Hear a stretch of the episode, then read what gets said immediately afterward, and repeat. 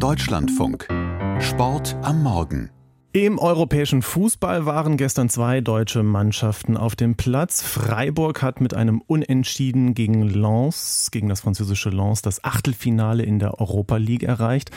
Eintracht Frankfurt dagegen ist in den Playoffs der Conference League ausgeschieden nach einer Niederlage gegen den belgischen Verein Union Saint-Gilloise. Christian von Stülpnagel aus unserer Sportredaktion steht jetzt neben mir. Enttäuschung bei der Eintracht ist wie groß?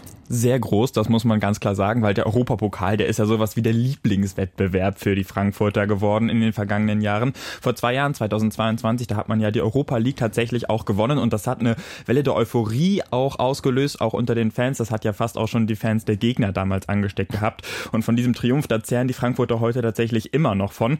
Ja, aber gestern der Auftritt gegen Union Saint-Gilloise, der hat dann doch schon fast Bestürzung in der Mannschaft ausgelöst. Offensiv war Frankfurt viel viel zu harmlos und so war dann auch das Fazit von Timothy Chandler, der als einer der wenigen Frankfurter Spieler tatsächlich dann nach dem Spiel auch Fragen beantwortet hat. Wir sind wirklich sehr, sehr träge ins Spiel gekommen, glaube ich. Und natürlich, der Platzverhältnis waren auch, aber der Gegner hat auch auf dem gleichen Platz gespielt. Deswegen nehme ich das nicht als Ausrede. Und das Feuer hat gefehlt. Ich denke, die Fans im Stadion waren da. Wir haben es nicht so auf den Platz gebracht. Ich denke, wenn überhaupt vielleicht die letzten 20, 25 Minuten mit Nachspielzeit, aber sagen wir, da war ein offenes Spiel. Aber es war zu spät. Ja, die 20 Minuten, von denen er da spricht, das war dann die Zeit, in der dann auch Dina Ebimbe den Anschlusstreffer erzielt hat. Und vorher wäre da auch schon fast der Ausgleich zum zwischenzeitlichen 1 zu 1 möglich gewesen. So steht jetzt am Ende aber die 1 zu 2 Niederlage und nach dem Unentschieden aus dem Hinspiel eben das Ausscheiden in der ersten K.O.-Runde in der Conference League. Und dementsprechend hart ist auch Sportvorstand Markus Krösche mit der Mannschaft ins Gericht gegangen. So auch gerade wie wir erste Halbzeit gespielt haben, so können wir halt nicht Fußball spielen und schon gar nicht international. Und da müssen wir jetzt ja, ein anderes Gesicht zeigen am Wochenende. Das war, ich glaube, das, das schlechteste Spiel, was wir bisher gemacht haben. Ja, das schlechteste Spiel, was sie gemacht haben, das sind harte Worte. Immerhin, in der Bundesliga steht man gerade halbwegs souverän auf Platz 6.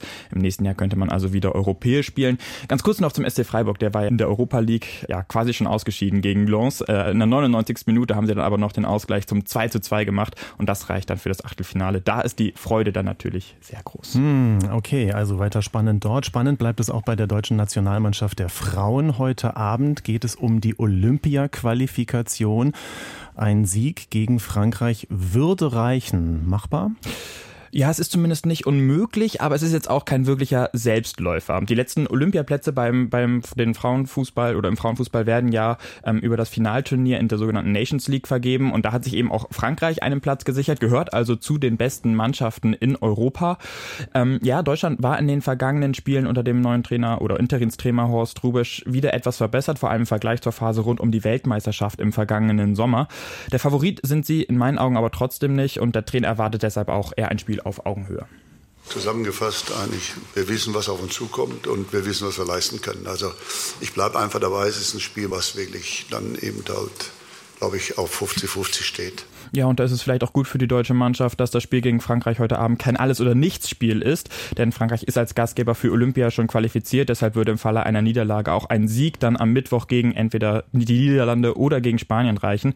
Das sind aber auch starke Gegner und deshalb will sich Spielerin Katharina Henrich am liebsten schon heute Abend das Paris-Ticket sichern.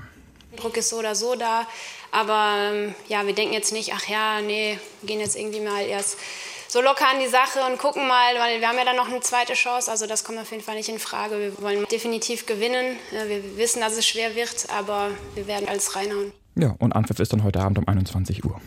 Und dann gibt es noch eine Nachricht von der Fußballnationalmannschaft der Männer. Da will einer zurückkehren, der eigentlich gar nicht mehr mitspielen wollte. Toni Kroos nämlich will in die Mannschaft und mitspielen bei der Europameisterschaft hier in Deutschland im Sommer. Warum? Äh, naja, weil er selber das Feuer wieder spürt und weil er sagt, dass er der Mannschaft helfen kann. Und das stimmt sicherlich auch, denn er ist ein Spieler, der vor allem im Spielaufbau der Mannschaft viel Sicherheit verleihen kann. Aber er ist kein Heilsbringer und das sagt er selber auch im eigenen Podcast. Natürlich will ich helfen, aber ich bin auch definitiv nicht der Heilsbringer, ne? Das ist auch klar. Also da, davon kann sich mal jeder direkt verabschieden. Also man braucht jetzt nicht denken, dass mit diesem Kniff wir, weiß ich was, zum Favoriten würden. Also das, das ist Quatsch. Trotzdem sagt er, die Mannschaft, die hat viel Qualität und sie kann im Zweifel tatsächlich auch weit kommen in der Europameisterschaft. Ob der Titel möglich ist, da wollte er sich nicht so festlegen, aber er sagt, er kann der Mannschaft helfen und Trainer Jürgen Nagelsmann, der dürfte sich derzeit wohl über jede Verstärkung der Mannschaft freuen.